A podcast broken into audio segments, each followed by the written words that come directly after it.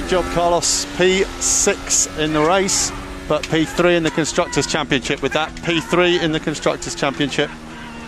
Brilliant, mate. What a year. Mate, I am a big fan of your work. Andreas to Carlos, well done. Last two years. Thanks for the hard work. Thanks for all the points. All the best. Nice. congrats. I mean, this is huge, and you deserve it. We've done an amazing year, and I'm, I've enjoyed myself a lot driving for you. What a way to close in P3. Bravo! Bravo, everyone! Congrats, everyone in the factory. Congrats, Zach, Andreas, everyone. It's been really fun working together. It's been a real honour. The honor is mine. And for one last time, smooth operator. And a big thank you for the hard work during all these years together. A great driver, un grande uomo con un grande cuore. Thank you. Grazie. Grazie ragazzi. Grazie. Ho una sorpresa, aspetta. Ciao Batonon. Grazie a tutti, grazie a tutta la squadra, grazie. Voi sapete che a volte mi piace cantare, allora ho pensato eh, di un- una ultima volta un canzone per voi. Aspetta. Voi siete la squadra rossa, appassionati, arreterete mai. La mia fermato sta arrivando, mi è piaciuto stare con voi. Sentito la vostra magia, un sensazione straordinaria. Ragazzi, mi, ringra- mi ringrazio per avermi, mi mancherete. Un saluto a tutti voi a Maranello, meritate menzionato qui. E adesso io quasi quasi dirò addio e auguro, auguro il meglio, auguro di essere felice ma di più essere sano. Tarara, tarara. Grazie. Grazie Seb, siamo noi a ringraziarti di cuore, grazie per tutto quello che hai fatto. Non è stata la stagione che volevamo, ma non possiamo dimenticarci di queste sei anni assieme. Grazie di cuore da parte di tutti a Maranello e, e qui in pista. Grazie, grazie di cuore. Grazie a voi, ai meccanici, a tutto il garage, uomini come Fabio, Mimmo, Manu, Giovanni, Marchi, Mariselli, tutti gli altri, mi- mi- scusami, Filippo, voi, voi siete Ferrari, voi siete la squadra. Grazie. Thank you very much.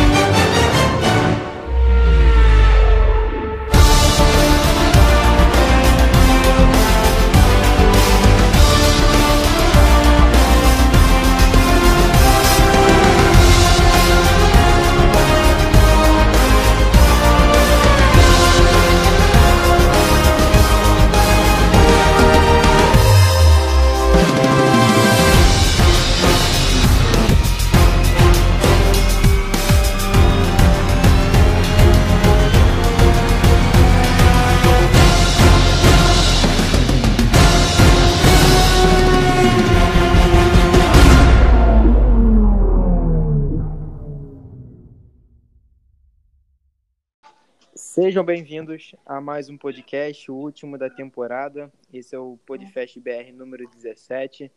É, hoje eu estou aqui com o Guilherme, estou aqui com o Euder e com uma presença ilustre que é a, Mar a Maria Clara. Seja muito bem-vinda, Maria Clara, e aos meus, meus companheiros de podcast aí durante a, a temporada. Sejam bem-vindos novamente. Fala aí.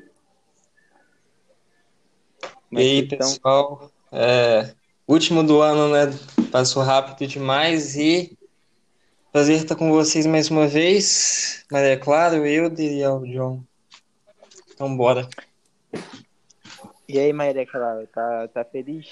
Eu tô felicíssima, tipo, meu Deus, nunca que no, no começo do ano eu me imaginava no podcast, here I am. E, nossa, tô felicíssima, não só de estar aqui, né? Mas também com o meu time, McLaren, no P3, mas a gente vai falar mais pra frente no podcast. Mas de antemão, agradeço demais. Uhum. Eu que agradeço você estar participando aqui com a gente. Quero fazer um agradecimento especial também ao, ao David, que hoje não pôde estar com a gente, mas foi um, um, um grande destaque nosso do, de todo o Podfest, né? Também quero fazer um agradecimento especial ao Rafael, que ele saiu do nosso podcast por, por conta de alguns problemas, mas de qualquer forma ele fez parte, ele ajudou a gente, então também quero dar meu, meu agradecimento a ele por esse ano, tá? É, vamos lá então destacar algumas coisas dessa, dessa semana, que foi um pouquinho calma, é, comparada com a semana passada, né? A gente teve poucos destaques durante a semana, mas o que mais pegou todo mundo, além do Hamilton ter se curado da, da Covid-19, foi algo que particularmente eu não sabia se eu ia trazer para cá ou não, mas eu, eu decidi trazer, que foi a polêmica envolvendo o futuro piloto da Haas, o Nikita Mazepin. É ele que foi, ele postou um vídeo no stories do Instagram dele, é, em um ato de assédio, tá? É, eu já destaquei na página do Mundo da Fórmula 1 Brasil o nosso repúdio. Né? A ideia até já foi passada de que a gente não não apoia esse tipo de atitude. A gente vai falar um pouco dessa, dessa polêmica, se alguém quiser falar um pouco. Gente, pode começar falando? Pode, ficar à vontade, Maria. Então, é, é um. Assim, o que falar deste ser humano, ainda mais essa atitude que ele teve nojenta? Repudiamos totalmente, e eu acho que isso uh, já aponta, assim, é, certas coisas que a Haas muito provavelmente vai lidar, vai lidar. Não só no que vem, mas tipo, se continuar o contrato com ele nos próximos anos, né? Porque acho que essa atitude, algumas outras, e até mesmo as, as, pilotagens, certas pilotagens que ele teve na Fórmula 2, já falam bastante sobre o, o não só o piloto, Nikita Mazepin, mas também é, a pessoa que ele é. E, obviamente, o que colocou ele na Fórmula 1, todos sabemos que não foi o talento, né? Que existem outros pilotos, como Callum Milot, que poderia, que em termos de talento, se acaba sendo superior ao Nikita. Mas o que colocou ele lá foi o dinheiro. Mas acho que diante disso tudo, a gente fica se perguntando até que ponto é, o dinheiro ele deveria, ele deve estar no talento, né? Porque uh, a Raiz, ela muito provavelmente vai sofrer com dores de cabeça. E até que ponto isso realmente é positivo para ela enquanto equipe, enquanto que equipe que está recebendo o Mick Schumacher, que tem um peso do sobrenome, né? E tem assim uma pilotagem monstra e está procurando ali se desenvolver no ambiente da Fórmula 1. Mas enfim, em relação à, própria atitude do, do Nikita, deplorável, nojenta. Eu, como mulher, vendo isso, fiquei extremamente decepcionada, desconfortável. Me coloquei na, na situação daquela própria mulher e fiquei me perguntando, é, como posso dizer, o que estava passando pela mente dela, como é que ela recebeu aquilo tudo, como ela reagiu, enfim. Horrível, horrível, péssima entrada para ele na Fórmula 1. É, essa polêmica do, do Mazepin, você até destacou bem. É, sobre até a, o posicionamento da equipe Haas, né? O que, é, será que vale a pena receber todo o dinheiro que o, que o Nikita está investindo na equipe para poder estar tá ali pilotando, né? É, se vale realmente a pena todo esse dinheiro, mas, sabe, ter, um, a, ter parte da, da sua história, mesmo que seja pequena, ele esteja crescendo a história da Raiz, é, seja manchada por, por um piloto é, desse nível, sabe? Eu vou assim falar desse nível, porque é deplorável. Um, que um piloto como o Mazepin, sujo na pista e pior ainda fora dela, é, consiga uma vaga em uma categoria é, mundialmente famosa, conhecida e muito querida por todos, sabe? Então, assim, eu, para mim, tipo, dinheiro nenhum compra, é, como é que palavra que eu posso usar? Dinheiro, assim, nenhum caráter. compra o que a equipe, é, caráter, sabe? Que a equipe pode demonstrar. Tudo bem, vai ajudar a equipe a sobreviver, pode ajudar muito, porque o Nikita Mazepin, a família Mazepin é uma das mais ricas da Rússia tá? Então vai ajudar, mas na minha opinião, assim, não vale a pena, né? O Guilherme quer falar? Então, cara, sobre esse caso não foi a primeira vez, né? É, tinha depois disso apareciam alguns outros casos é, do, do Nikita, é, inclusive pouco depois de, to, de tudo que aconteceu, eu li um texto que estava circulando no Twitter que falava que o poder dele dentro da Rússia, o poder da família dele é um negócio muito grande. Ele, tipo, é uma parada que tá muito além de, tipo, a família dele tem muita influência, cara. Parece que é, é uma das, das eu esqueci das pessoas que falam, mas parece que tem 80%, é uma das famílias que, tipo, tem 80% do do PIB, né, do país, do PIB não é é do PIB? Agora, agora eu esqueci, mas enfim. Eu não sei o certo, mas ele tem. É uma família, tem... é uma família muito influente Isso. e que apoia o, o ditador da Rússia atual, que é o é... presidente do país, mas enfim, então o buraco tem, é muito mais fundo, né, cara? E é. cara, sobre isso é Cara, assim, eu nunca odiei nenhum piloto no início do ano, tipo, do grid atual da Fórmula 1, dos 20 titulares, eu, eu não odiava ninguém, sabe? Assim, é, mas esse cara é um esse cara é um idiota, sinceramente, esse cara é um idiota e não, não dá para ele estar tá na Fórmula 1, não dá para um cara desse naipe estar tá na Fórmula 1, cara. Ah, ele tem que, tem que sair porque é difícil, cara, ver uma categoria do tamanho da Fórmula 1, como você disse, tá, estar associada a um cara como esse. E a Haas e a FIA deveriam fazer alguma coisa.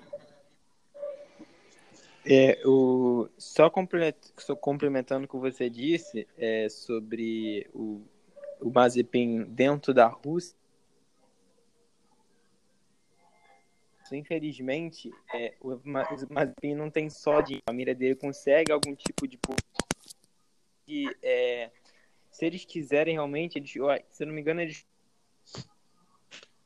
é, fazer coisas assim deploráveis, sabe, para sim. É, tipo como um exemplo, vou dar, eles podem dar ameaças à mulher que sofreu assédio, à própria equipe, à própria categoria entendeu? É, mesmo que pode parecer um, um, exagero, sabe? A gente tem que tomar cuidado, entendeu? Mas de qualquer forma é é, é deplorável. É... Eles podem, tipo, tamanho da influência da família desse cara tipo, eles podem fazer tudo o que eles quiserem, desde que é, não não digam nada contra o governo. É, é mais ou menos isso. Desde que eles não sejam contra o governo, eles têm liberdade para fazer tudo que eles quiserem na, no país. Então o buraco é muito mais embaixo. Sim. O Wilder quer falar alguma coisa sobre o assunto? É, eu, eu admito que eu fiquei um pouco por fora quando, quando aconteceu o caso. Eu não tinha, eu não, eu não consegui achar o vídeo, porque né, apagaram e tudo. Só que ontem felizmente ou infelizmente, eu acabei vendo, estava vendo Cidade Alerta e passou né, o caso, para vocês verem a gravidade que foi o caso né, do, desse, do, do, piloto, que eu não vou nem citar o nome, mas é. E, cara, o que, me, o que me deixou um pouco triste foi a atitude das. Tanto da categoria quanto do quanto da equipe. Eu sei que vocês falaram que pô, o pai do, do, do piloto é quase um deus na Rússia, mas assim, atitudes hoje em dia como essas sempre deveriam ter sido repudiadas, mas hoje com a internet, né, para ajudar a gente a enxergar esses, esses erros, acho que alguma coisa deveria ser feita, sim, ele deveria é, tomar talvez uma, uma lição. A gente sabe que para sair talvez do, da equipe, para ser expulso da Fórmula 1 é quase impossível, mas é, eu acho que esse caso específico deveria sim ser levado adiante. Tanto a entidade Fórmula 1 quanto a equipe deveriam tomar sim uma atitude severa em relação a isso.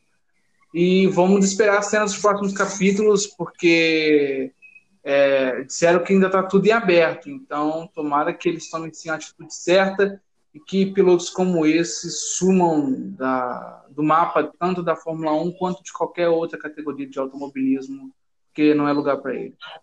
E sobre também, muito, muito se discutiu justamente que o, a Maria Clara tinha falado do dinheiro né, que, ele, que ele traz. E isso eu acho que pensa muito para a Raiz, até pelo fato do contrato já estar tá feito, e é difícil achar um substituto que que traga esse dinheiro. Muita gente estava dando discussão. Eu acho que a Raiz devia demitir ele.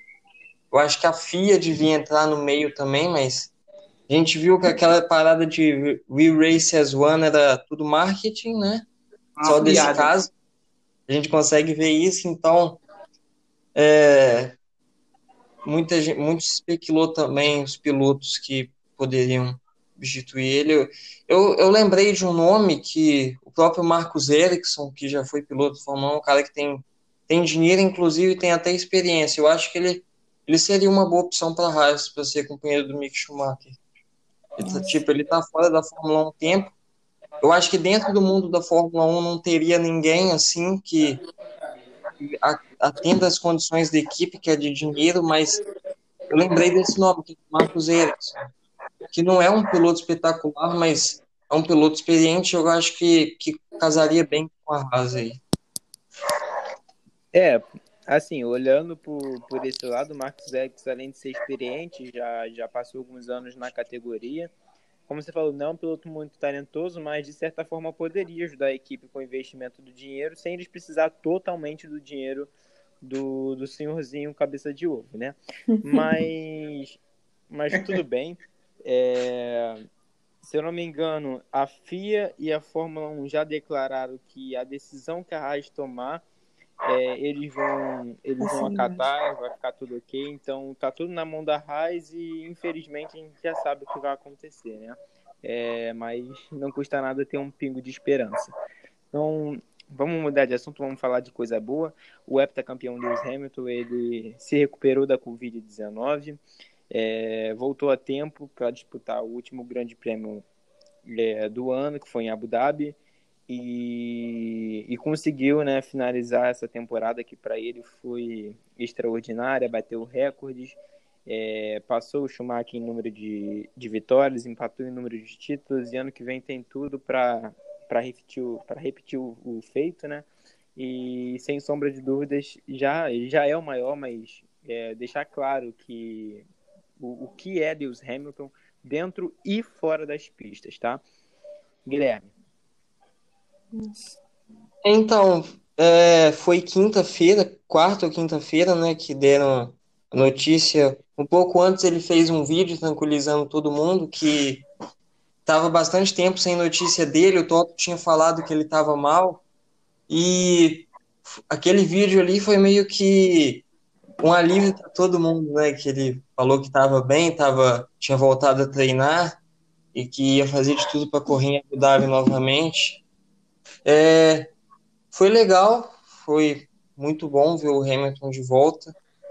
É, foi um cara, assim, ele não estava 100% fisicamente na corrida, infelizmente, né? Deu para fisicamente ele ainda não estava 100%, mas é, cara, foi muito muito legal ver que o Hamilton tá bem. Quer falar, Maria Clara? Gente, não sei, mas eu achei primeiro eu achei estranho a ideia de não estar no paddock. Eu também achei estranha a ideia do Roscoe, o cachorro dele, não estar no paddock. Porque ele é uma personalidade, assim, ícone do paddock. E o que que, assim, essa doença, assim, ela serve para poder a gente pensar, né? Cara, ela conseguiu, assim, parar Lewis Hamilton, colocar ele em casa, assim, e hoje deu pra ver a performance dele, tipo, ele não tá bem, assim, ele tá bem em termos de é, saiu, né, se curou, mas ele não tá bem, assim, não tá no 100% como ele tava antes, por exemplo, não é o Hamilton da Turquia, né? Se recuperar Mas- das consequências é difícil. Exatamente. Mas mesmo assim, nossa, muito bom ver ele de volta, ver, tipo, ele no lugar dele, ver ele terminando a temporada, ver ele na última corrida do, do Vettel na Ferrari, que, ai, nossa, só de lembrar já, já fico emocionada. É, mas enfim, muito bom ver o Hamilton de volta, apesar de certas coisas, alguns gaps, digamos, na performance dele, mas ele foi show de bola, pô, terminou em terceiro. Cara, Lewis Hamilton, assim, a gente só vai. Acho que a gente, não, tipo, nós daqui do podcast, mas acho que a gente. É, a gente, tipo assim, pessoas, sabe? Sociedade mundial só vai conseguir, e principalmente aqueles que acompanham Fórmula 1, só vai conseguir perceber a grandiosidade de Hamilton, porque ele não é só piloto, ele transcende a pilotagem, né? Ele transcende o mundo da Fórmula 1. A gente só vai conseguir perceber a grandiosidade desse nome, dessa pessoa, dessa personalidade. Meu, não quando ele morrer, óbvio, meu Deus o tenha, mas assim, vai precisar de um Ele tempo para- assim para poder absorver, sabe, os feitos dele, o, o que ele é, sabe? Acho que a gente não consegue ainda interpretar totalmente, de fato, o que é Lewis Hamilton, mas acho que o mínimo que a gente já consegue, já dá para perceber que, olha, esse cara, ele é grande, assim, para não falar nenhum palavrão aqui. Liberões, é, palavrões em forma de elogio estão liberados. Esse cara é, É. foda. É isso aí. Euder. É, eu, eu vou, eu continuo com a minha intuição de que talvez a gente possa, possa ter visto hoje a última corrida de Lewis Hamilton na Fórmula 1. É, as imagens dele no, no, no- que ele colocou no- durante a semana e até mesmo hoje a imagem dele hoje saindo do carro, você nota que Lewis Hamilton não estava muito bem, porque realmente, gente, eu também tive a Covid e posso dizer que é, deixa debilitado. E ele, assim, com, com uma semana, assim, e pouca depois do que foi falado, já estava dentro de um carro de Fórmula 1. É difícil, assim, você imaginar um cara como Hamilton, que, que é atleta, né? É, imaginar o cara doente, pô, é quase impossível. Mas aconteceu. E assim, eu fiquei feliz por ver ele de volta no, no, no, na- no Grande Prêmio. Só que eu também fiquei um pouco com receio por causa do Russell, né? Que a gente queria que o Russell tivesse mais uma oportunidade para poder né, mostrar o talento. Infelizmente, é, infelizmente felizmente não foi dessa vez, mas é, torcer agora para a gente ver o Hamilton mais um pouco aí na Fórmula 1. Tomara que ele volte para a temporada que vem. Ainda não assinou contrato, né? É bom a gente sempre frisar isso. Ele ainda não assinou contrato com a Mercedes. É, todo mundo fala que é só ele está só pedindo mais alguns números aí com a equipe alemã, mas assim, se você for olhar as últimas semanas, a cara do Hamilton é aquela que assim, mano, eu não Acho- volto ano que vem não, mas Eu acho que Quem se isso acontecer vai ser o maior breaking da história, tranquilamente. Concordo. vamos dever ter um podcast que cuida só de break. Ele vai, ele vai renovar. É, Você, Vamos ver. você tinha Eu acho que é, citado é o que eu falei. Ele não, ele não empatou o recorde do Schumacher de títulos para acabar agora. Eu acho que pelo menos passar ele quer. Eu acho que 2021 pelo menos ele faz. pelo menos ali 2021. E a entrevista dele falando de 2022, falando assim, eu espero que em 2022 é, os, os, os carros de trás realmente se aproximem do nosso, entendeu? Aquele tom de até 2022. Aquele tom assim, é. eu espero que ele se aproxime. Eu fiquei assim, caraca, o Hamilton pode ficar até 2022, porque ele já declarou que, que pelo menos um ano na, nas novas regras ele quer correr. Então vai que só até 2022 e pronto. Vamos ver, né? será que ele tem pique mesmo? Porque como o Euler falou, ele tá pelo, pela, pelas entrevistas dele, pelo jeito dele, parece que, sei lá, eu acho que não fica mais muito tempo. Mas eu não sei, cara, sinceramente, o 2022 acho que é uma, uma sim, uma dúvida para muita gente, né?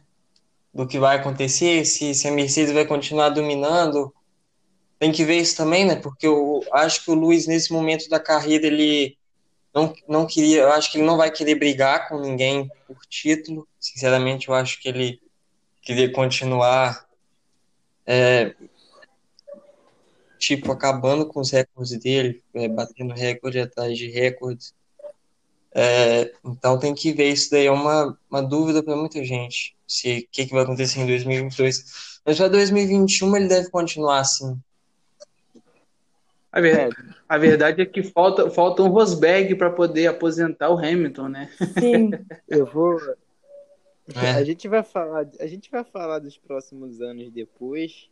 Ainda nesse podcast a gente vai falar um pouco da, das nossas expectativas, mas deixa eu, eu adiantar logo esse final de semana antes da gente falar da, da temporada em si, né? Que a gente vai, vai colocar aqui, tá? É, o, o Elder tinha destacado o Russell Russell, que foi um dos destaques da, da qualificação. Ele chegou a colocar seu carro na frente do Latifi, depois teve um, um probleminha no motor, tá? Igual o Kimi Raikkonen no Q1, todo mundo viu o Kimi Raikkonen é, versão bombeiro, né? Depois que o carro dele pegou fogo, ele lá tentando achar o problema junto com os comissários de pista. Né? A gente também na quali teve a Renault. A Ferrari já era esperado um pouco, né? Mas a Renault fora do Q2, perdendo para as duas vagas para a AlphaTauri. Botaram os seus carros em, se não me engano, em nono e décimo na quali, não me lembro certo. Né? E o destaque da qualificação, né, foi a, a pole position do, do Verstappen, né? E as excelentes colocações de Lando Norris e de Sainz, né, se confirmando a, a McLaren como uma forte concorrente do ano, né? E se firmando como terceira força, a gente vai falar isso também. É... Clarinha, quer falar da quali? Quero. Posso. Fiquei com coração na boca, como uma clarista, ainda mais sendo fã do Lando. E, sinceramente, é, dado assim os resultados da, da, da, da como é o nome? Da, dos treinos livres, eu não. É, ninguém, acho que, assim, a gente percebeu esse ano inteiro que Renault, Racing Point e McLaren estavam ali bonitinhas lutando pelo, é, pelo, terceiro, pelo terceiro lugar no campeonato de construtores, né? Então, assim, é, quando você. Não sei se vocês faziam isso, mas no, em todos os treinos livres, e agora especialmente o desse final de semana, qualquer coisa, qualquer volta rápida que a McLaren dava, eu já olhava para ver como é que a Racing Point estava e como é que a, a Renault também estava. E, enfim, dado esse o, primeiro, segundo, terceiro treino livre, eu, eu não esperava a McLaren estar correndo tão bem, porque eu não via nela o carro tão bom quanto o da Racing Point da Renault. Mas fiquei, assim, extremamente feliz com aquela quarta volta do Lando. Foi, assim, maravilhosa, perfeita. Foi, assim, pontual, foi cirúrgica. Ele botou aquela volta quando ele precisava botar. E o Carlos também. Parabéns, Carlos. E é isso, muito boa qualificação das papaias. Euder. Sim. É, primeiramente, eu fiquei decepcionado muito com as Renaults que acabaram sendo eliminadas ainda no Q2.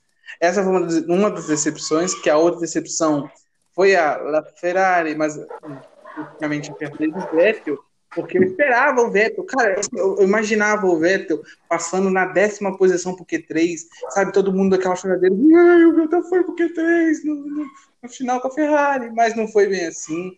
Ele foi eliminado.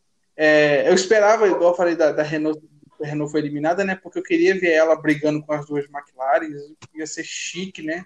Assim, além da destaque da volta do Max Verstappen, que foi uma volta de tirar o fôlego para poder desbancar as duas Mercedes, eu fico também com o destaque do, do, do Q2, que foi bem triste para mim. A, a volta, a falta que deu Pérez na pista, que não valeu tempo nenhum, mas que foi melancólica, cara, porque assim, foi o último qualify e o pai dele vendo a imagem lá na televisãozinha, chorando, e ele dando aquela volta lenta na pista. Foi de partir o coração. Eu gosto, admito, gosto da Racing Point e para mim foi de partir o coração aquela cena do Sérgio Pérez. Eu admito que a lágrima ameaçou cair, mas como eu estava focado na, no, no Qualify, acabou que a lágrima não caiu, mas deu vontade. E você que gosta tanto do Kimi, viu ele de bombeiro, como é que foi a sensação? Ah, o Kimi, cara, o Kimi Raikkonen pra mim é a coisa mais legal da Fórmula 1, cara, porque o cara, o cara já fez de tudo. O cara já, já largou uma corrida e foi pro barco. O cara já no meio da corrida bebeu, pico, é, bebeu uma Coca-Cola e chupou um picolé. Agora o cara é bombeiro. Esse, foi engraçado que assim, ele, ele saiu do carro, o carro pegando um fogo. Ele saiu como se nada tivesse acontecendo, como se estivesse acordando de manhã. Foi lá, pegou o extintor. Aí depois que ele apagou o fogo, ele a gente sabe, né, quando você apaga um fogo assim, se caso ainda tiver um, uma, um pedaço de fogo pequeno no carro, pode acontecer uma coisa. Assim, não tô falando que o carro de Fórmula 1 pode explodir, mas é perigoso, né? Qualquer fogo é perigoso. E ele foi lá, ficou olhando assim, sabe, como se nada tivesse acontecendo. O Kimi Raikkonen é a, persona, é a melhor personalidade da Fórmula 1 ever. Não tem como. Não existe ninguém melhor do que, em personalidade, do que o Kimi Raikkonen. Esse cara é demais, velho. É demais. De, desde que ele entrou na Fórmula 1, cara, é, é, um, é uma figura. É, Guilherme, você quer fazer algum destaque na quadra? Sim, sim. É, tem alguns destaques para fazer da qualificação. O primeiro deles, Latifi rodando na última tentativa dele, né, o Latifãozão da massa. George Russell, infelizmente, não conseguiu sonhar do Q2, né? Saiu do luxo pro lixo, né? Da semana passada para essa semana, mas é, não conseguiu ir pro Q2. É, e aí, cara, no Q2 também, como vocês já falaram, tem as, as duas Renaults, né, que foram principais pontos, e a Racing Point do Sérgio Pérez também. E, cara, sobre a McLaren, eu fiquei muito surpreso porque a McLaren não, não costumava ter um bom carro de classificação esse ano. O carro da McLaren ela sempre foi forte em ritmo de corrida, em classificação, não era um carro tão forte assim comparado às outras duas equipes, a Renault e a Racing Point. Era um carro mais para ritmo de corrida. E grande grande performance do Lando Norris, do Sainz também, mas o Norris, cara, mostrando que o Norris é um cara muito forte de classificação de volta rápida, ele é um cara muito forte. Ano passado já ele tinha ganhado do Sainz 12 a 9 e também mostra a força que um dos pilotos brasileiros era frente ao, ao Lando Norris, que é o Serginho Sete Câmara, na, na época das, da Fórmula 2, os dois foram companheiros de equipe. Em classificação, foi 6 a 5 para o Lando Norris, sendo que o Serginho não correu em Mônaco. Não tem muito a ver, mas só para mostrar, tipo, o Serginho é um cara, um piloto forte por causa disso. Pô, o cara foi ali pau a pau com o Lando Norris em classificação, que é um cara muito forte. E, e aí depois tem a, a pole do Max Verstappen, né, que foi talvez a maior surpresa de todas, acho que ninguém esperava, ele foi lá e no último segundo meteu a pole position. E quarta, quarta barra terceira, né, a pole do, do Max, a gente fala que oficialmente são três, né, mas Teve aquela do México que ele foi punido, mas oficialmente são três poles. E mais ou menos da classificação, eu acho que é mais ou menos isso. Sim, é, é isso mesmo. O... Sobre o Lando Norris, eu tô cansado de rasgar elogios aqui pro, pro Norris, que, eles têm, que ele tem um, um futuro extraordinário pela frente. É, me arrisco a dizer que ele pode ser que futuramente ele tenha ao menos um título, tá? Não vou, não, não vou negar, é só ele criar um pouquinho mais de maturidade ao longo dos anos, né? Igual os outros pilotos foram criando, entendeu? Que, nossa, o talento do Lando Norris é, é ensurrecedor, é maravilhoso, ele tem um, um grande futuro pela frente, entendeu? É, sobre... Esqueci o que eu ia falar. Gente, Ok, só, só posso pontuar Pode uma falar. coisa? É, sobre o Lando, uma coisa que, assim, eu fui dormir meio preocupada de sexta para sábado por causa da qualificação, porque é, o Lando já falou várias vezes em várias entrevistas que ele mais ficou nervoso para a qualificação do que para o domingo em si, porque ele sabe que o carro ele rende mil vezes melhor na corrida do que na própria qualificação. E o Lando ele vem de um, de um final de semana passado, né, no Saki, no Bahrein, né, no externo, que ele não se classifica, ele não se classificou bem e ele fez uma volta, ele cometeu um erro na, na hora que era para ele colocar uma volta boa. Então ele veio, talvez, eu fico imaginando qual era o mindset que ele teve esse, esse, essa semana, porque ele vem de final de semana não tão bom em qualificação.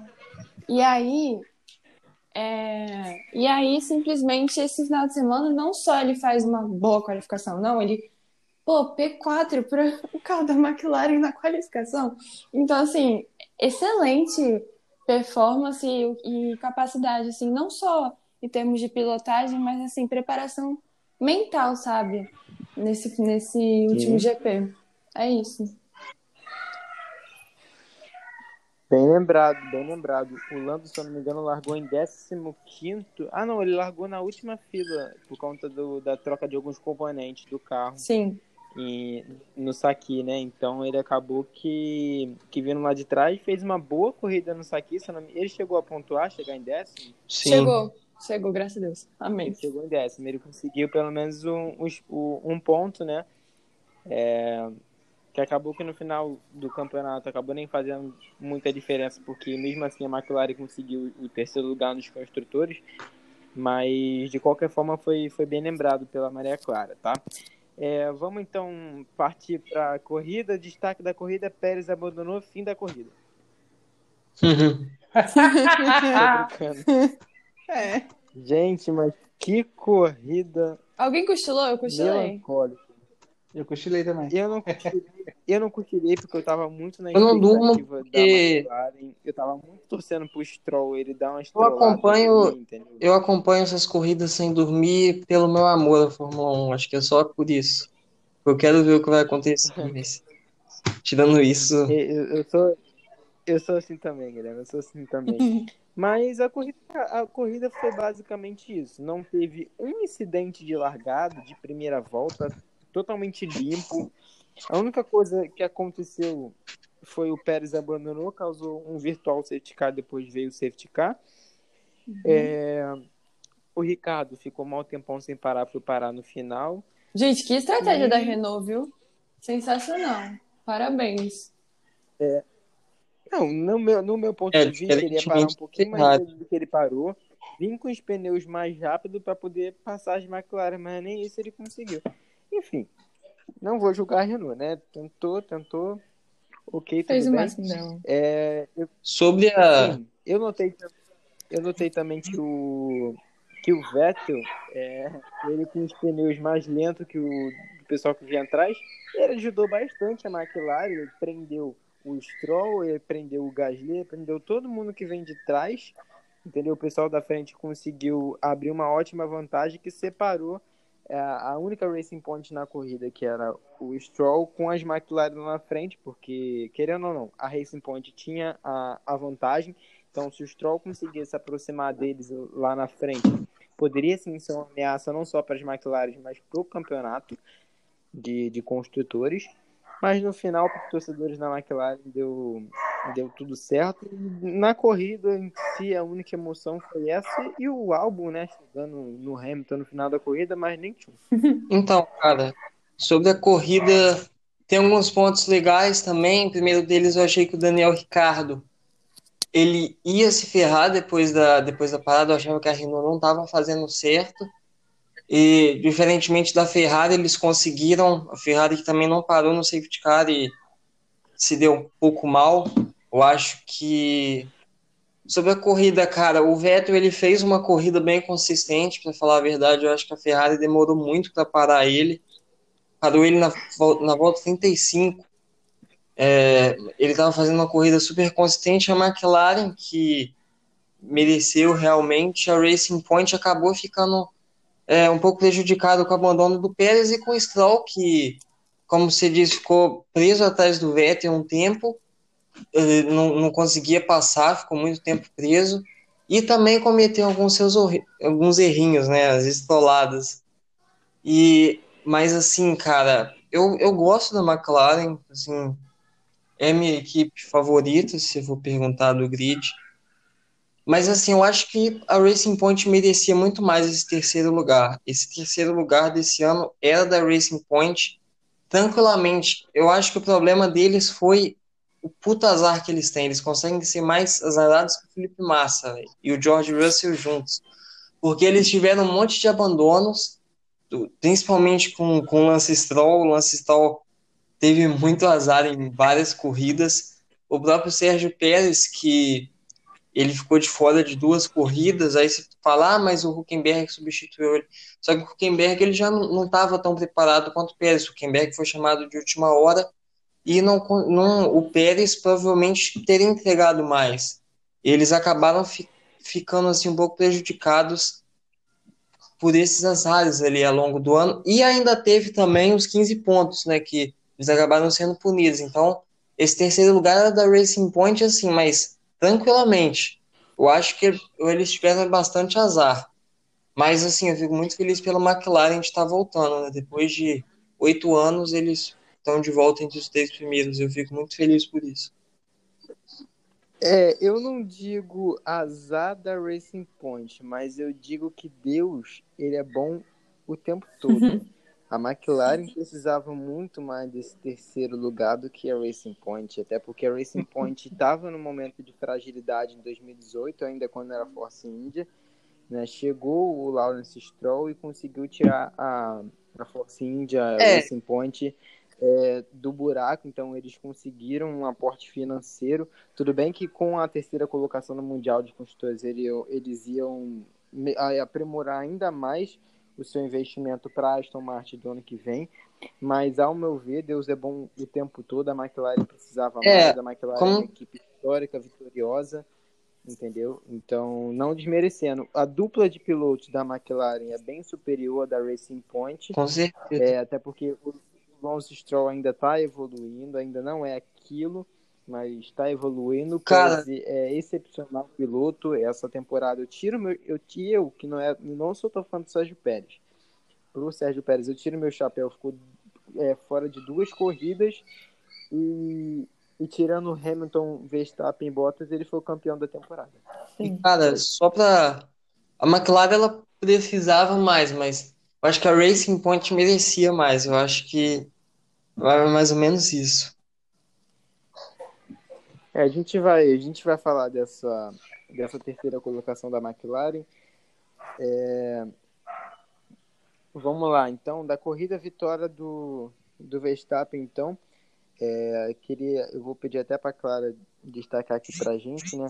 porque o Toto Wolff ele, ele ordenou né, que a equipe tirasse um pouco da potência dos motores, não desmerecendo a vitória do, do Verstappen, mas o motivo das Mercedes não, não estarem dominando a corrida foi o ponto né, desse, desse ocorrido foi, foi esse, tá? A Maria Clara vai poder explicar melhor. É, basicamente isso mesmo. É, o Toto Wolff ele pediu, ele percebeu que quando o motor estava em potência máxima, é, ele viu o, algum, o carro de algum dos dois pilotos da Racing Point, não lembro agora se foi do Pérez ou do Lance. Se eu pudesse chutar, eu falaria do Stroll. É, mas, enfim, ele percebeu que o, o motor em potência máxima poderia causar, poderia ser, assim, causar algum dano no carro, alguma coisa assim, na, na performance que, assim, seria de muito risco para a performance do carro e como eles só queriam, assim, terminar. Cara, eles já, eles já foram campeonato tanto de construtores como teve o, o piloto, não só campeão, mas, assim, sete vezes campeão. Então, assim, não era como se eles precisassem de serem fenomenais essa corrida. Não, eles só precisavam terminar o ano mesmo. Pelo menos eu acho que é isso que passou na cabeça do Toto. Então ele pediu para, ó, é, diminui um pouco a potência, a gente só quer terminar bem a corrida, manter ali as, as é, primeiras posições e por isso que a gente quando foi ver, a gente viu a corrida hoje, a, a impressão era que a RBR estava voando, de fato. Ela estava voando, mas a, a, Mercedes não estava voando tão junto, justamente por essa diminuição na potência do motor. E, enfim, mas assim, a corrida do Verstappen em si, meu, parabéns para aquele holandês, assim, foi, deve ter sido um pouco tedioso para ele, mas assim, é um, tédio, é um tédio que vale a pena viver, sabe? Enfim, parabéns para ele. É uma vitória. É, exatamente, é uma vitória. E, enfim, parabéns para o Verstappen e parabéns também para o Albon, que chegou uma hora lá ficar próximo do Hamilton. E é isso, parabéns para a RBR. É isso, parabéns para a temporada 2020 que, que chegou ao fim após essa corrida de Abu Dhabi. É, eu assino embaixo sua petição, tá claro, sobre colocar o anel externo do, Bahrein, do Bahrein como última corrida do campeonato. é complicado, né? Tem uma corrida. Tipo, tudo bem, o circuito de Abu Dhabi ele é lindo, tem um hotel no meio da pista, tem uma paisagem maravilhosa no pôr do sol. Tudo bem, mas ô pista entediante, cara. Eu, cara, elogiava tanto Pode continuar, tá ligado? Continua, mas tira Não da. finaliza. Muito dinheiro. É, tira da, da, do final do campeonato, volta com Interlagos, que todo mundo, todo mundo prefere. Sim. É, infeliz, infelizmente, é Abu Dhabi que paga a Fórmula 1 para ser a última. É, quero ver alguém chegar para pagar para ser a última, pagar mais que a Abu Dhabi. A gente faz vaquinha Pô, nós e faz faz, Interlagos. nós faz aqui em Interlagos cedia, pô, de boa. Hum, Uhum. Quero ver quem fala a gente.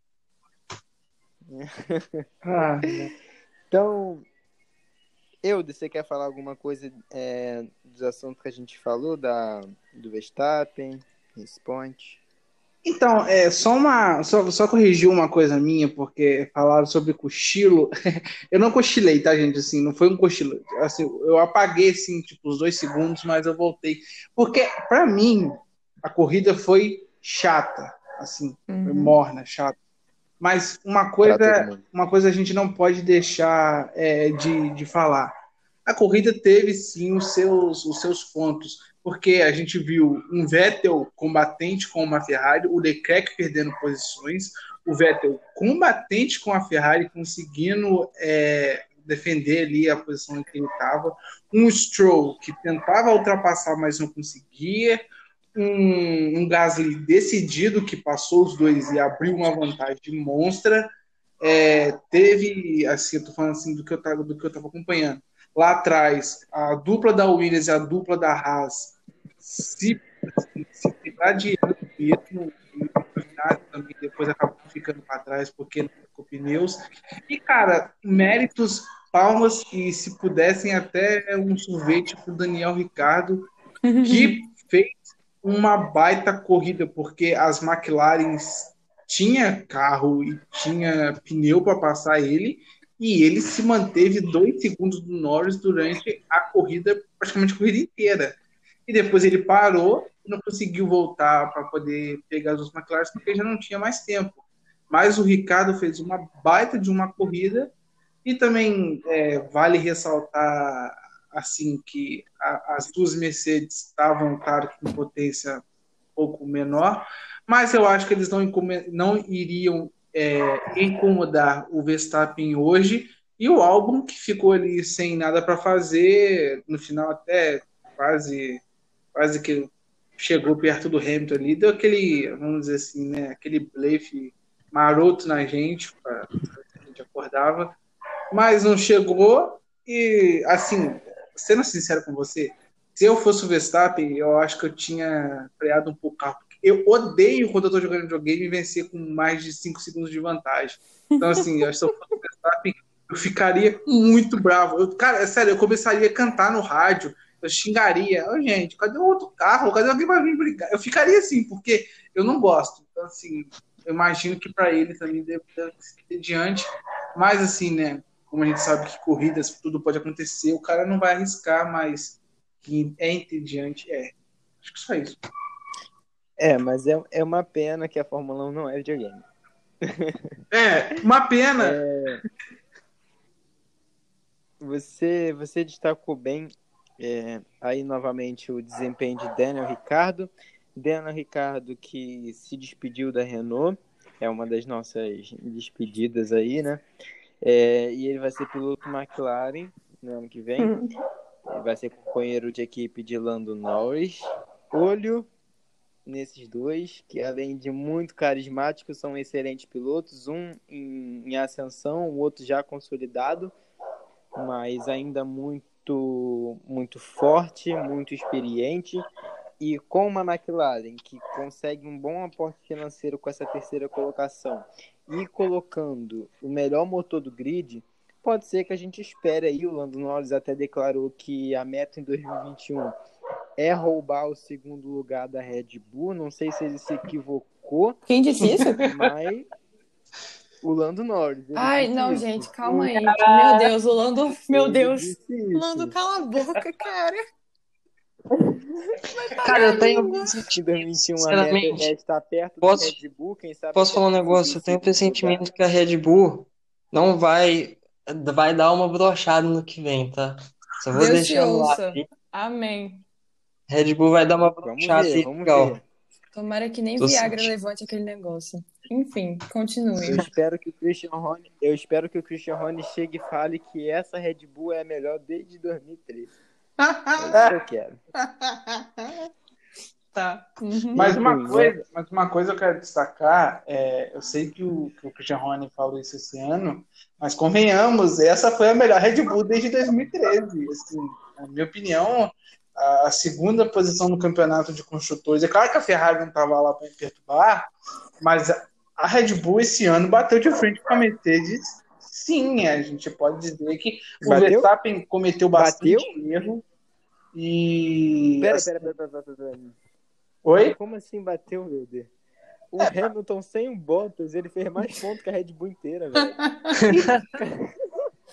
Não, eu sei, eu sei sim, mas assim, mas assim, eu, eu falo, eu falo porque o Hamilton é fora do normal. Mas pra você ver, o Verstappen terminou a menos de 10 pontos do Bottas. Então, assim, se o outro piloto da Mercedes fosse um piloto nível Bottas, com certeza a Red Bull estaria muito melhor na jogada. Porque realmente quem tá no carro da Mercedes é o Hamilton. Então, não tem como, né?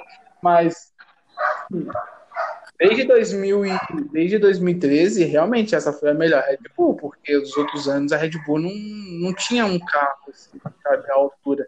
Esse ano eles conseguiam pelo menos tirar alguns, algumas coisas da Mercedes. ali. Eu ainda. Eu ainda prefiro a Red Bull de 2013 porque era motor V8, beijo. Não, não, não sim, Não, já assim, de 2013 na era é óbvio. Cara, Eu tô falando da era híbrida aí. nada a é a Mercedes- melhor.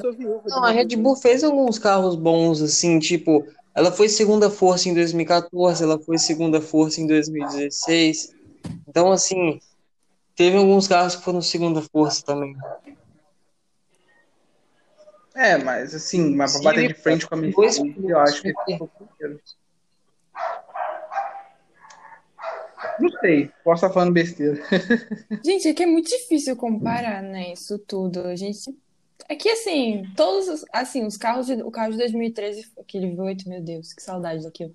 É, foi bem Ah. forte. E, só que assim, e esse carro, o problema é que a gente tem o Hamilton, e assim, ele é tão fora da, da- da curva que, assim, se a gente for comparar é, Bottas e RBR, sim, a RBR conseguiu chegar, mas aí vem o Hamilton, assim, o parâmetro fica absurdo, porque pra, é- é- assim, o cara é gigante, enfim, aí você, aí você vai comparar a performance do carro, mas aí tem um, tem um Hamilton, um grande, um deus ali, sabe? Então fica muito difícil de, de dizer. São.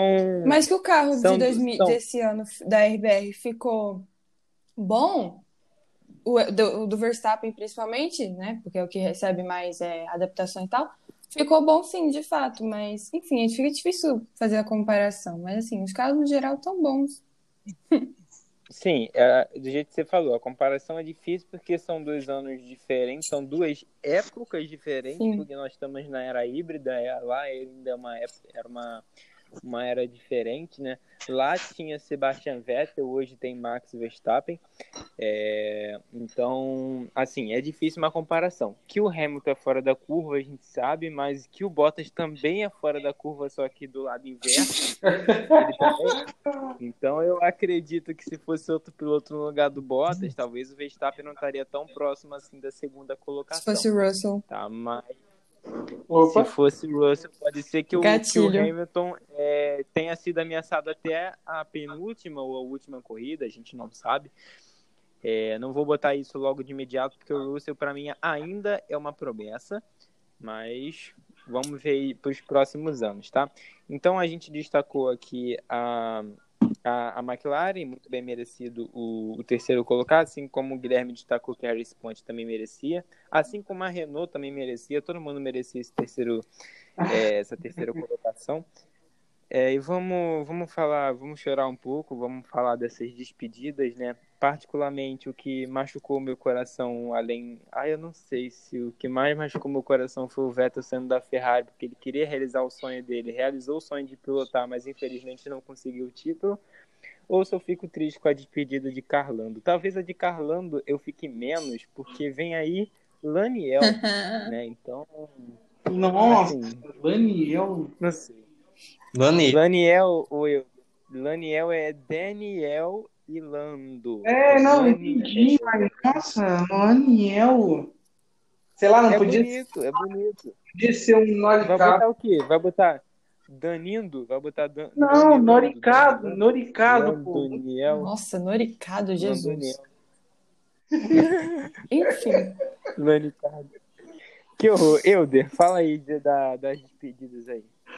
Olha, cara, é, sobre as despedidas eu tenho que fazer uma ressalva. Primeiro, a do Vettel, que foi linda, a Mui cantando, foi assim, maravilhoso. Eu até pensei em tocar. Eu até pensei em tocar guitarra junto com ele cantando, porque foi maravilhoso. É, mas assim, a do Lando Norris, a, a do, do, Como é que é? Carlando, né? Do Carlos Sainz, da, da McLaren. Eu admito também que eu fiquei um pouco triste, mas não, não, não aponto, sim. Mas é que hoje realmente assim, me fez. Teve duas em especial que me fizeram assim, não chorar, mas ficar, sabe, com aquele sentimento assim, putz, sério. A primeira foi a do meu queridíssimo Sérgio Pérez. É, ainda mais pelo jeito que foi, né? Abandonando a corrida. Foi tristíssimo, sabe? Quando eu vi o carro 11 parando, eu falei assim, puta merda, que agora doeu. E Cara, eu vou falar pra vocês, eu fiquei triste com a despedida do Magnussen. Assim, vocês, eu, eu ia falar dele agora.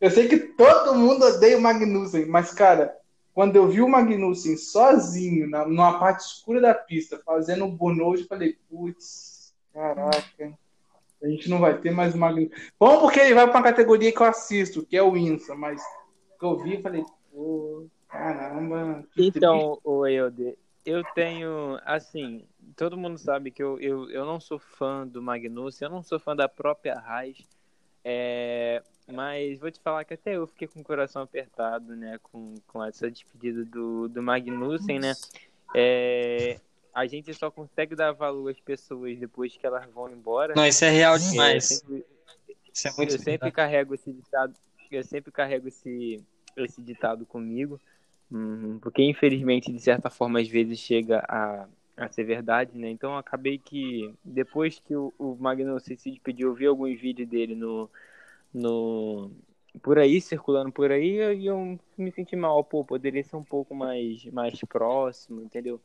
Eu peguei mais chance do Magnussen por causa da série, mano, do Drive to Survive, mas tudo bem, foi uma, foi uma despedida bacana, né? Infelizmente, a, a, despedida do seu companheiro de equipe, que é o Grosjean, foi de uma forma triste, mas de qualquer forma, todos, todos eles lá correram pelo Grosjean, né?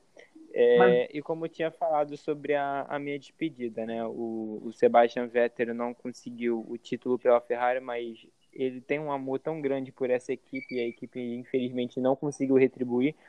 É, fez uma sacanagem com ele ao demitir ele por telefone, mas assim, é, de qualquer forma o Vettel nunca deixou de demonstrar um amor que ele tem pela equipe e eu como ferrarista e torcedor do Vettel, eu tenho a propriedade para dizer, é, o Vettel é muito para Ferrari. Uhum.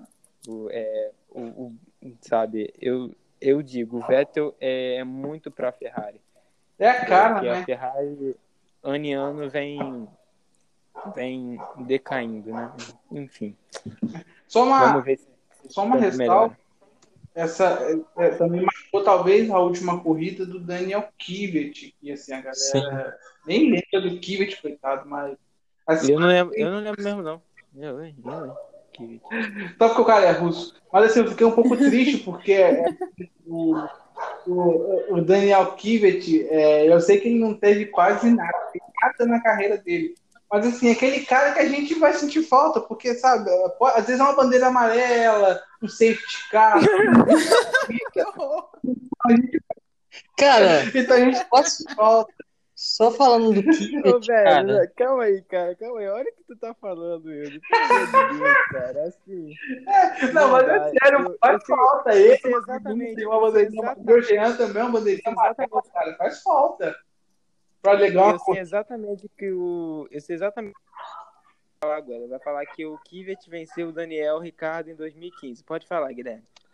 Não, cara, que o Euler lembrou do Kivet, eu acho que ele é um cara. Ele, é- ele é mais italiano do que russo, né? Vamos Sim. falar a verdade. É um cara que ele nem gosta de falar muito que ele veio da Rússia, a família dele. Eu acho que o pai dele conseguiu juntar um dinheiro e eles conseguiram Uhum. sair, eles foram para Itália. Uhum. E é um cara assim. Pô, ele é um cara da família, ele tem, né? ele- a filha dele a- é a filha da, da irmã, da filha do. Nelson Piquet também. E, não, cara, assim. Kivet mostrou que é um bom piloto do tempo que ele passou, cara. Eu acho que, como, como eu já falei também, acho que o, o Helmut fudeu um pouco a, carre- a, a carreira dele quando demitiu ele na cara de pau. E é isso, cara. São várias despedidas, né? Felizmente, agora que a gente vai notar, como o John disse, agora que a gente nota quanto, esses, quanto que esse grid vai fazer falta, né? Que esse grid, de certa forma, eu acho que marcou é, cada um de, de vocês de mim também. É, Magnussen também vai fazer falta. O Sérgio Pérez a gente ainda não sabe, né?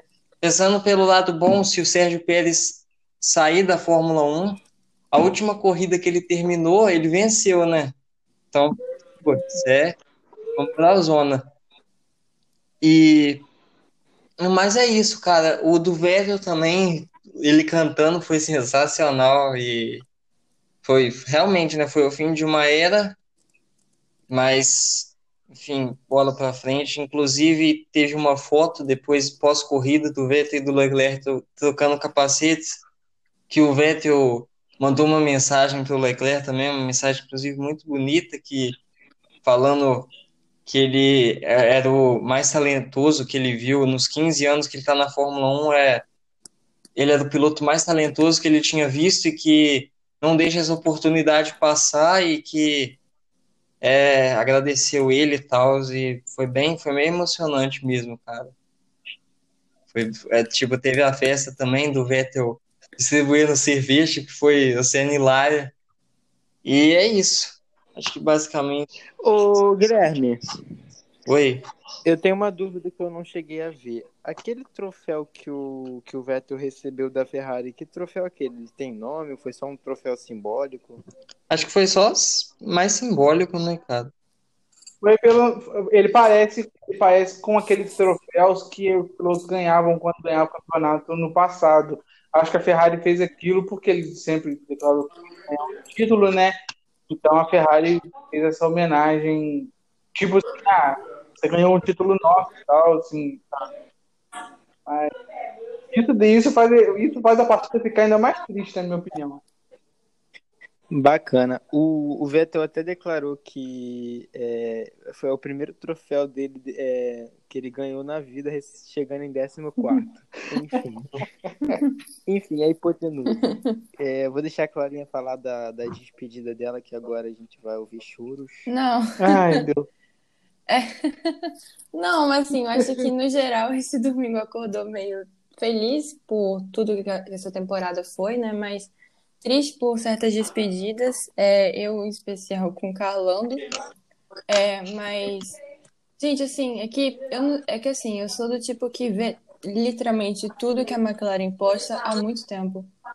E ver o que Carlos e Lando eles representam, porque eu é uma coisa que eu particularmente prezo muito quando eu vou assistir assim é, as categorias. Que barulho que eu tô ouvindo, vocês também estão?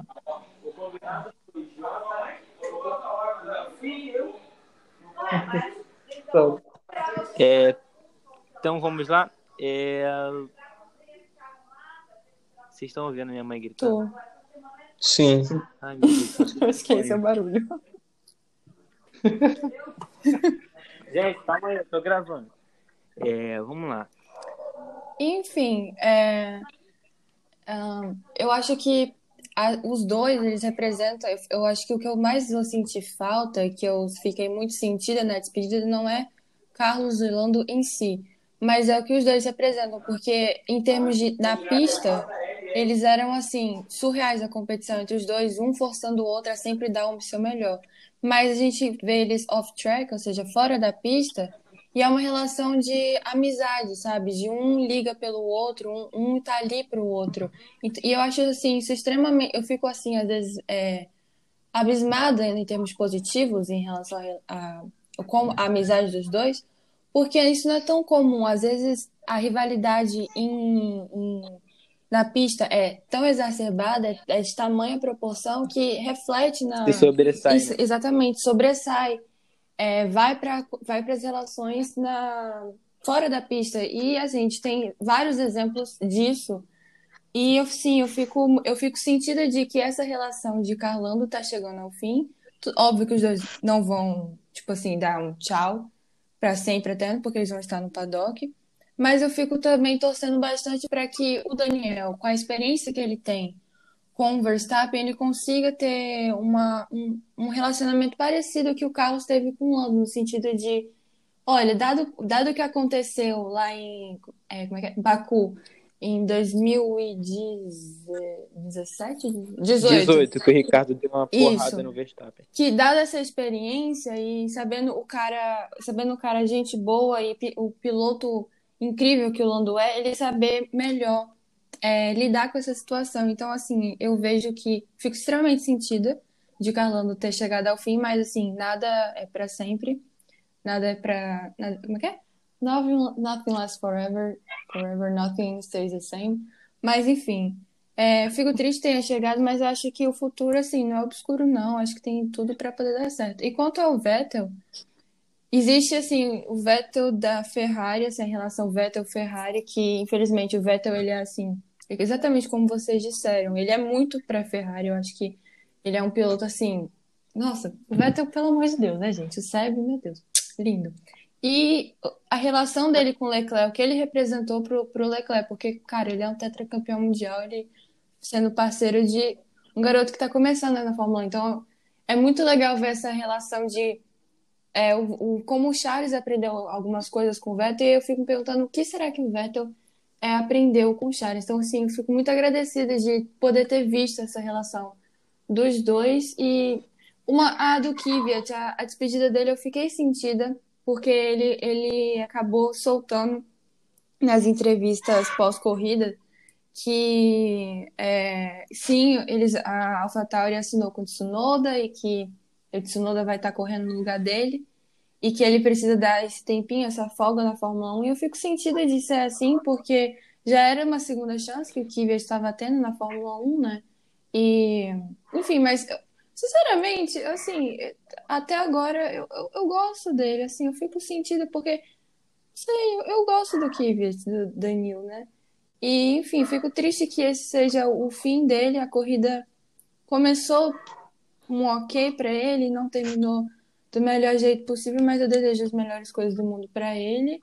E quem mais? O Magnussen, que eu admito que eu não tenho muito é, apreço por ele, mas nessas últimas corridas, e dado como ele reagiu ao acidente do, do Roman, eu, eu não vou falar, ai, ah, tô mil amores por Magnussen. Não, longe disso, mas criei um certo respeito à, à, à, pessoa que ele é, como o próprio Jack Aitken falou na, na, na live pós-corrida. É, o, o Kevin às vezes pode ser uma pessoa meio difícil, assim, pode não ser a pessoa mais simpática do grid, mas é, foi legal de ver a reação dele em relação ao acidente do Grosjean, como ele ficou sentido, como isso impactou ele, se mostrou um pouco mais de humanidade, boa pessoa que ele é, e fico, assim, é, assim, fico triste, assim, mas ao mesmo tempo bem com essa saída dele na Fórmula 1, porque não é como se fosse o fim da carreira dele no automobilismo. Não, longe disso. Ele vai correr agora em outra categoria. Mas, assim, é legal o ponto final. E alguém mais disse tchau? Ah, é o Sérgio Pérez. É porque, gente, eu tô tão confiante que ele vai estar na, no grid em 2021 que, assim, eu nem considero. Eu considero despedida da Racing Point. Agora eu fico meio assim, com o pé atrás com despedida da Fórmula 1, porque eu realmente não acredito. Porque o que ele fez corrida passada pelo amor, é muita burrice você desperdiçar aquilo ali, sabe? É isso. E ele ainda é novo, né? Ele tem 30 anos, se não me engano, 30 ou 31 anos que o, que o Pérez tem. É... Para você ver, ele tem a mesma idade que o Ricardo, praticamente. Então, assim, realmente seria um desperdício tendo em vista que o Ricardo está numa equipe de ponta né? O, o Sérgio tem agora, vai ter a chance de ter uma equipe de ponta. Tudo bem que ele já teve na, em 2013, que ele foi para a McLaren, só que a McLaren já estava começando a, a entrar em, uhum. em decadência. O desempenho dele, é, o desempenho dele também não foi tão, tão bem naquele ano. Ele se adaptou melhor aos anos que ele teve na Sauber, na Force India. Mas agora ele tem, é, vamos esperar, né? Ele tem essa oportunidade de assumir essa vaga na, na RBR no lugar do álbum, que para mim é um bom piloto, é um piloto talentoso, só que, ao meu ver, eu achei precipitado é, a subida dele para a RBR. Talvez se ele continuasse na, na Alpha, na, na, na Toro Rosso ano passado, seria melhor, mas fazer o que? Eu não sou o Helmut Marko. Acho que pode ter dado. Enfim.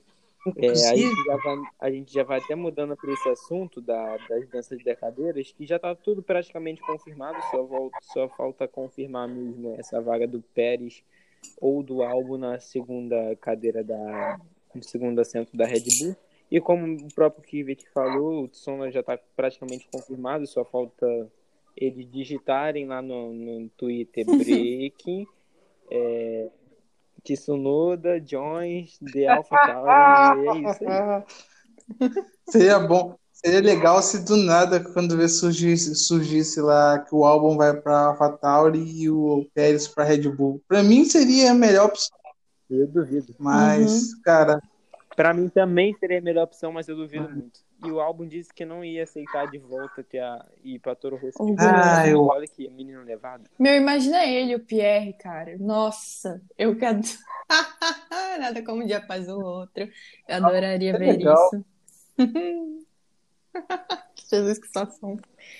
Enfim, de dança, de dança da cadeira é, é só isso mesmo, né?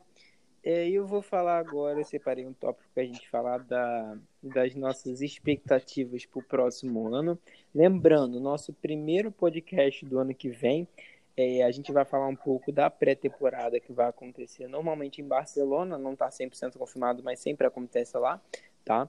É, e a gente vai fazer, vai nomear aqui, vai fazer certos, certas mini categorias para a gente poder nomear o que a gente terminou.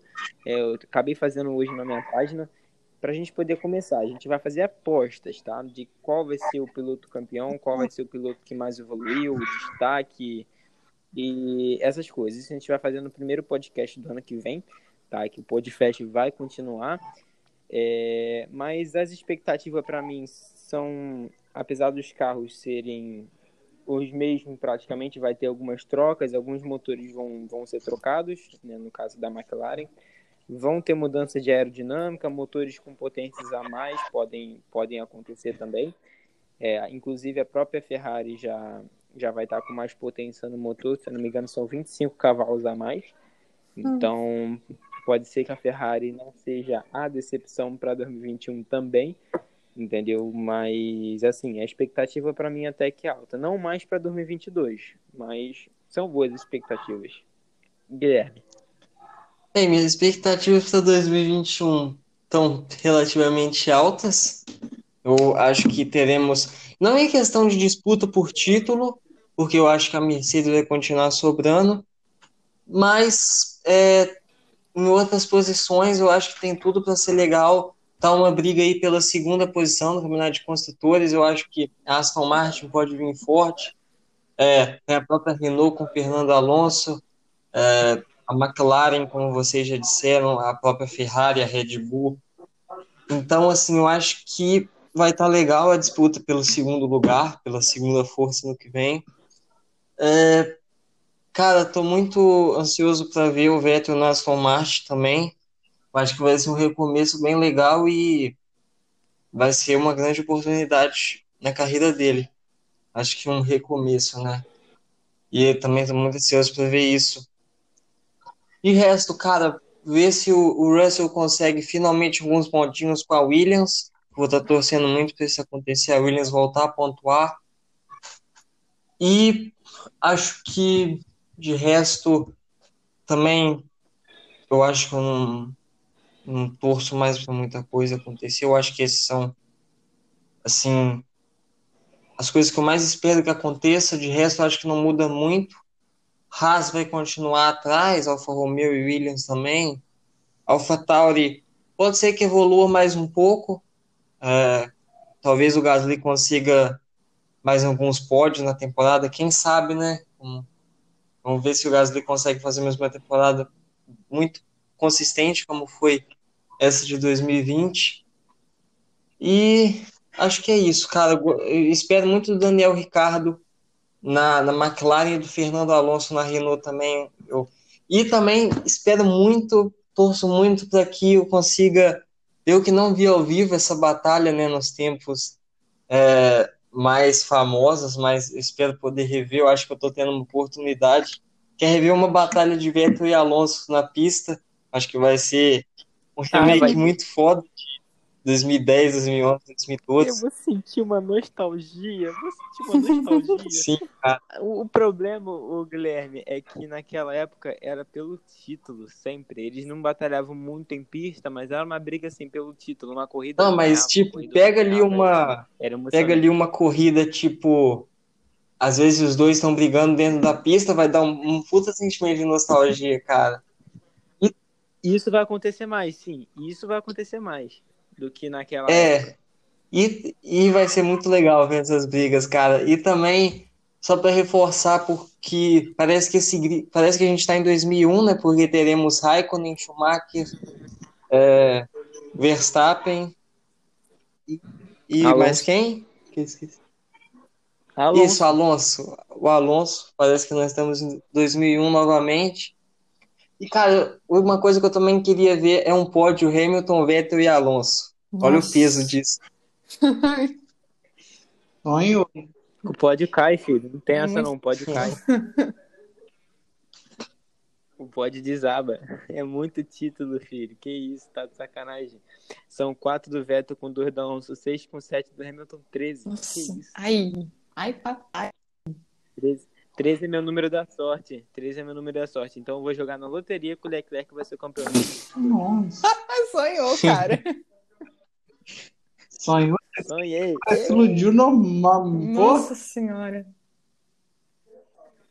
Euder, expectativa. Ah, rapidinho, só deixa eu fazer um posicionamento sobre o que o Guilherme tinha falado.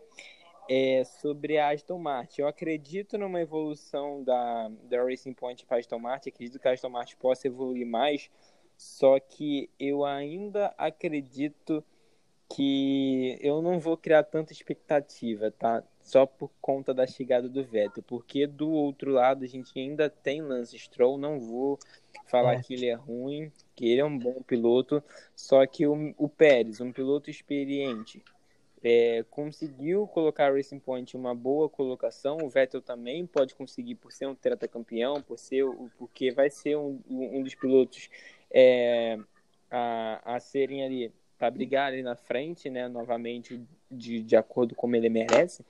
Mas esse peso que é Sérgio Pérez indo para a RBR, junto com Verstappen, pode colocar a RBR, é, firmar a RBR como segunda força e novamente teremos uma briga pela terceira força.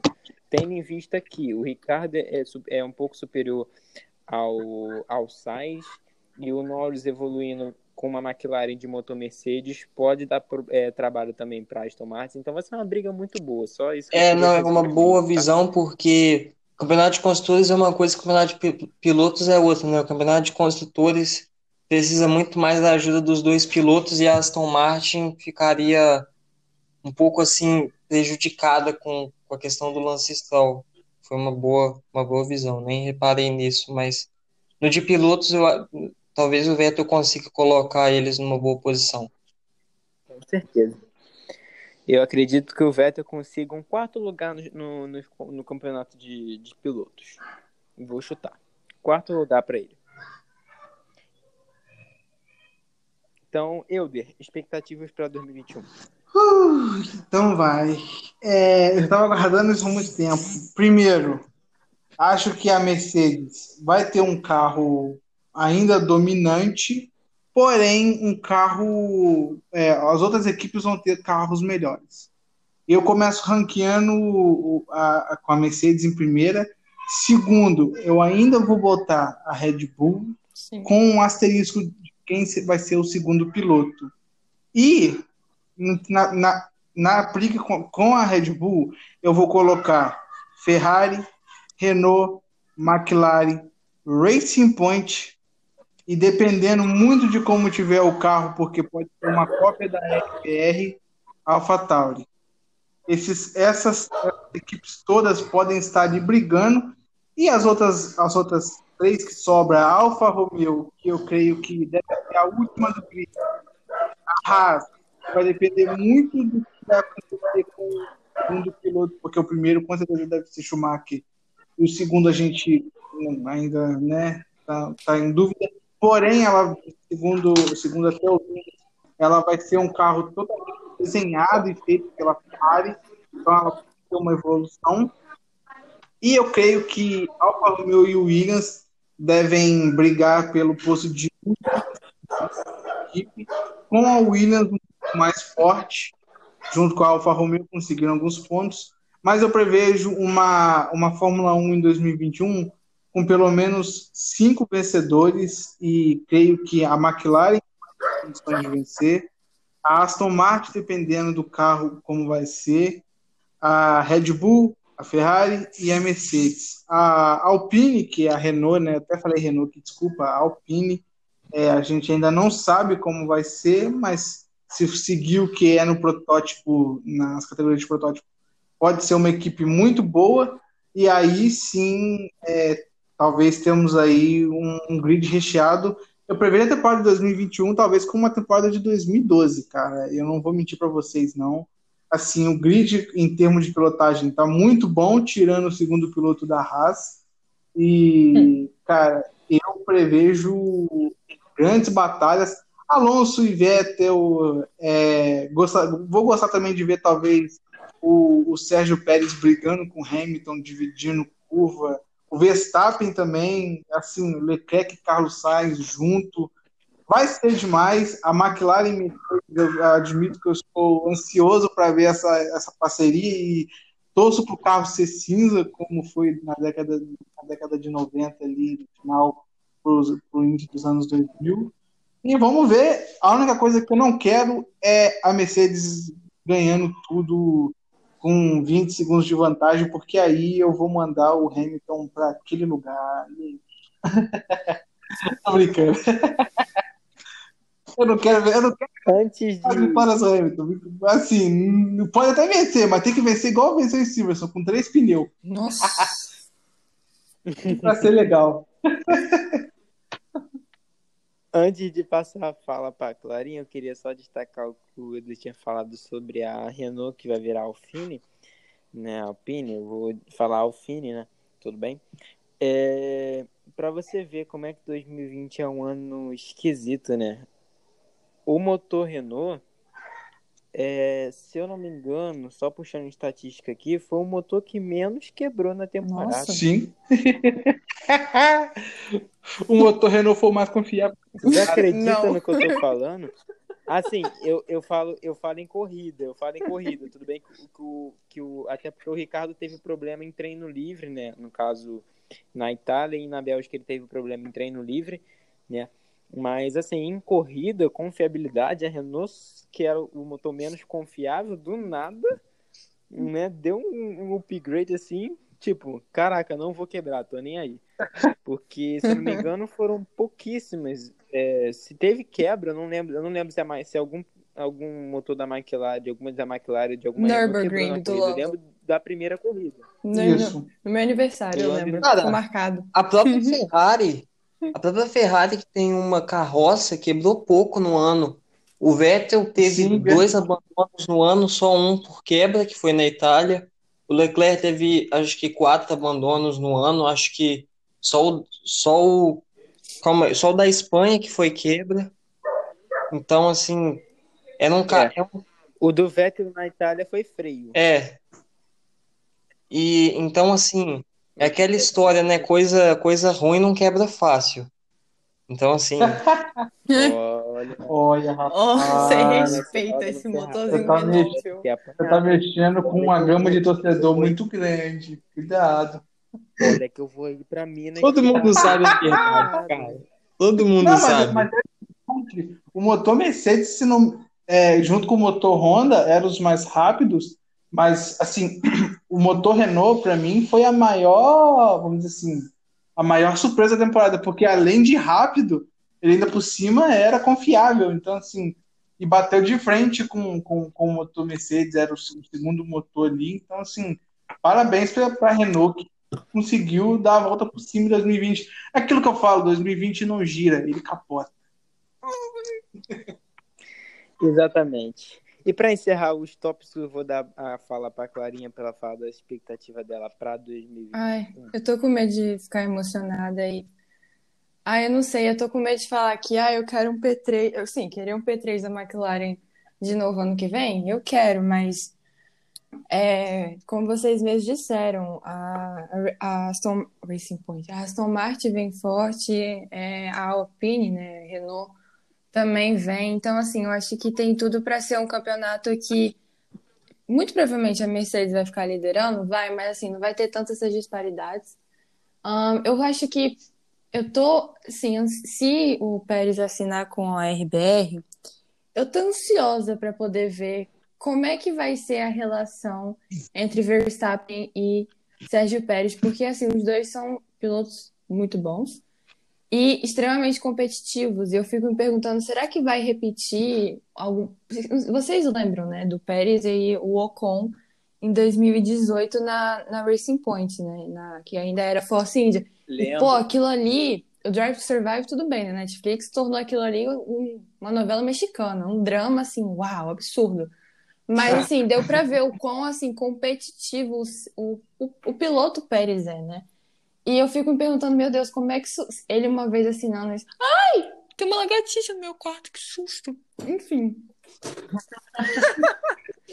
Ô, louco, do nada. que susto. Ai, Enfim, Deus. eu fico me perguntando como é que vai ser essa, esse duelo Pérez e Verstappen, uma vez ele, assim, oficializando, acontecendo de fato.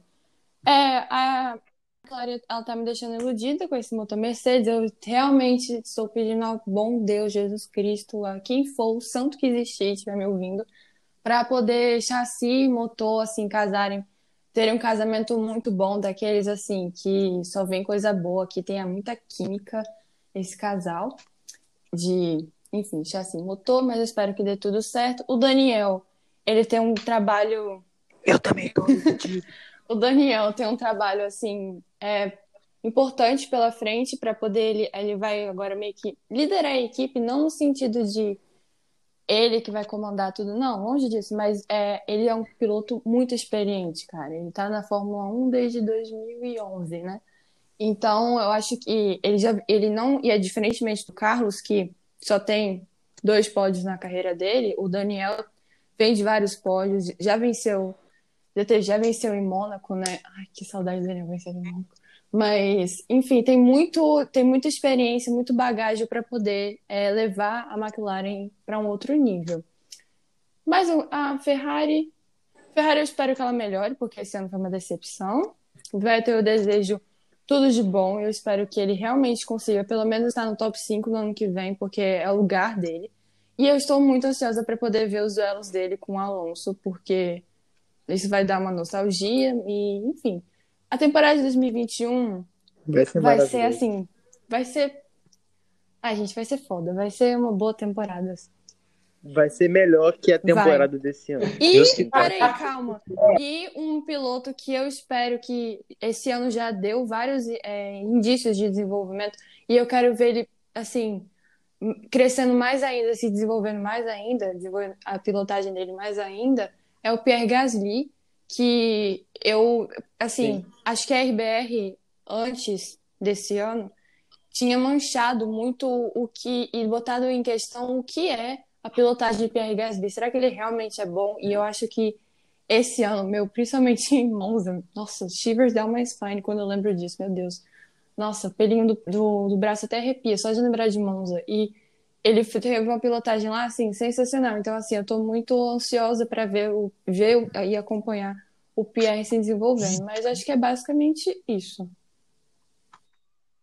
É, como eu tinha falado, para mim o Pierre foi o piloto que mais evoluiu, que mais deu a volta por cima de uma temporada para outra, entendeu? Então ele mere... para mim ele mereceu tipo muito, sabe? É esse título que foi dado por mim, na minha opinião mas tudo bem. É, enfim, eu também tenho uma, uma alta expectativa para 2021.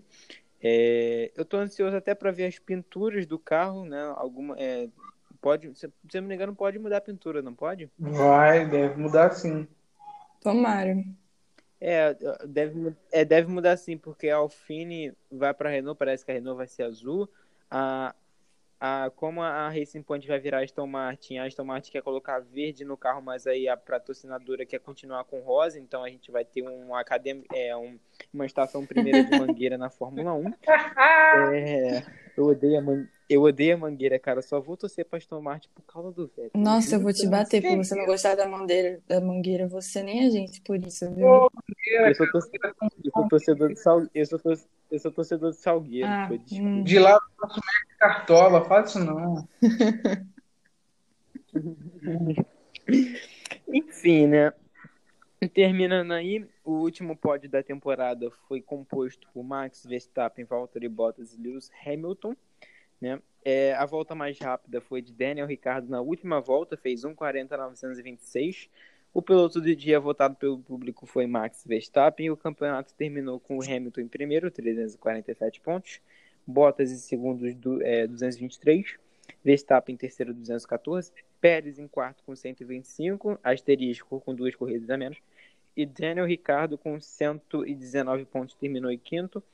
É, e os construtores ficou com Mercedes 573, é, Hamilton 347, Red Bull 319, McLaren 202, Racing Point 195 e Renault 181 pontos. Assim terminou a, a temporada para o top 5, né? E eu tô triste que eu vou ter que me despedir agora de vocês, do último podcast do ano, a gente só volta ano que vem. Eu queria destacar, agradecer a presença da, da Maria Clara aqui hoje conosco.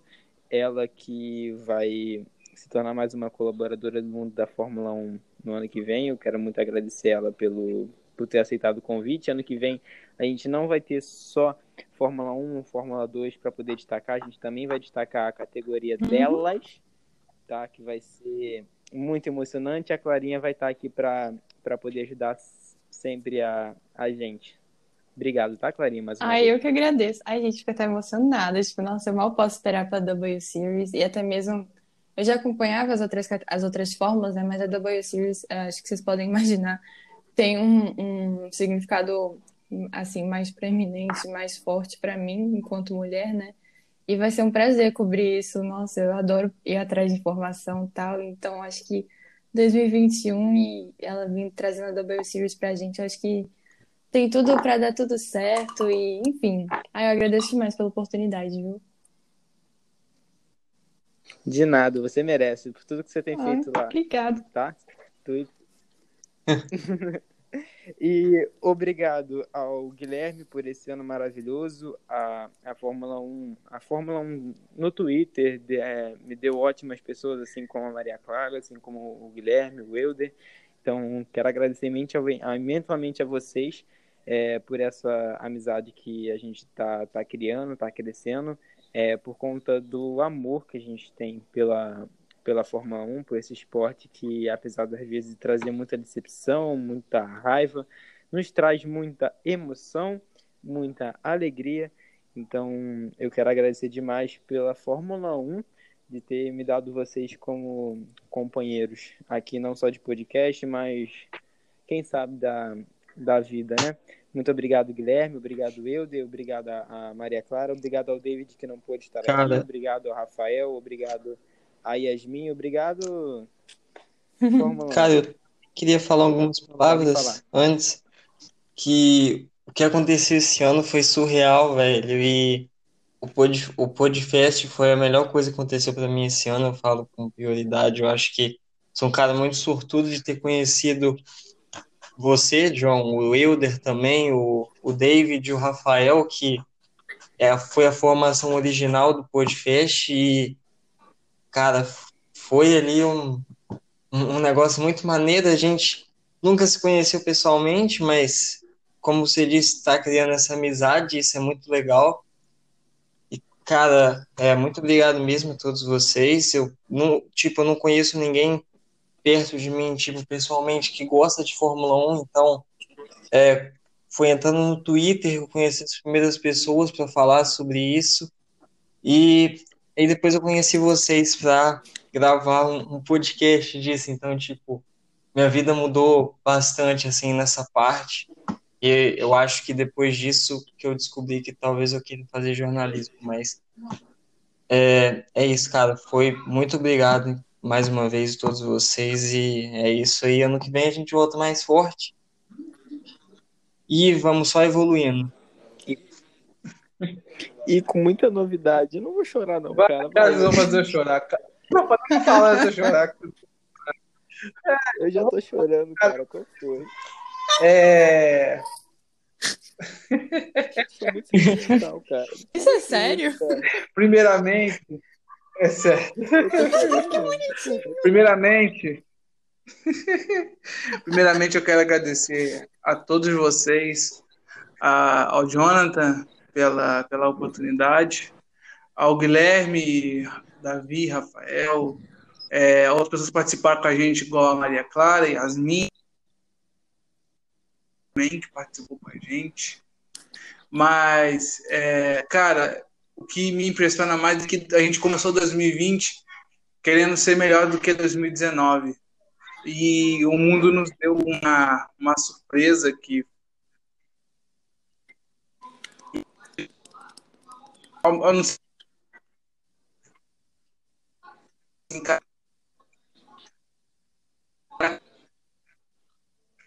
Chegou a estaca zero e agora acaba. Mas graças a Deus a temporada da Fórmula 1 aconteceu. E nesse meio tempo de temporada não começa e temporada aconteceu. E foi talvez uma das melhores coisas de 2020 para todos nós. E não falo só do nosso podcast, eu falo de várias amizades que eu fiz esse ano pelo Twitter, pela Fórmula 1, pelas outras categorias de automobilismo. Foi magnífico. 2020 foi talvez o ano mais difícil mas foi talvez o ano mais legal de se viver, porque a gente vai chegar no ano que vem, na, dia, no dia 31, à meia-noite, a gente vai falar assim, porra, a gente venceu 2020, A gente viu coisas históricas no automobilismo. A gente estava vivo, a gente sobreviveu. E ano que vem tem mais. Se Deus quiser, com muita emoção. E prometi pra mim que eu não ia chorar, mas eu tô chorando. Puta merda, que droga! Ah, É, gente, é assim que eu me despeço. Mano, eu amo vocês, de verdade. Todos vocês estão no meu coração. Se Deus quiser, vocês vão. Eu vou conhecer vocês pessoalmente, vocês ainda vão no meu casamento. Vai, a gente vai levar isso pra vida toda. Eu espero. Ah, eu amo vocês, cara. Em, em novembro, em Interlagos, tá? Um beijo. Não tô nem aí. Arrume dinheiro, caguem na rua, qualquer coisa. Só arruma dinheiro. Vambora. Eu vou dar um jeito. Eu vou dormir no quarto, se Deus quiser. Muito obrigado, gente. Obrigado mesmo. Mas eu vou pra lá. Valeu, gente. Obrigado. Tchau. Valeu.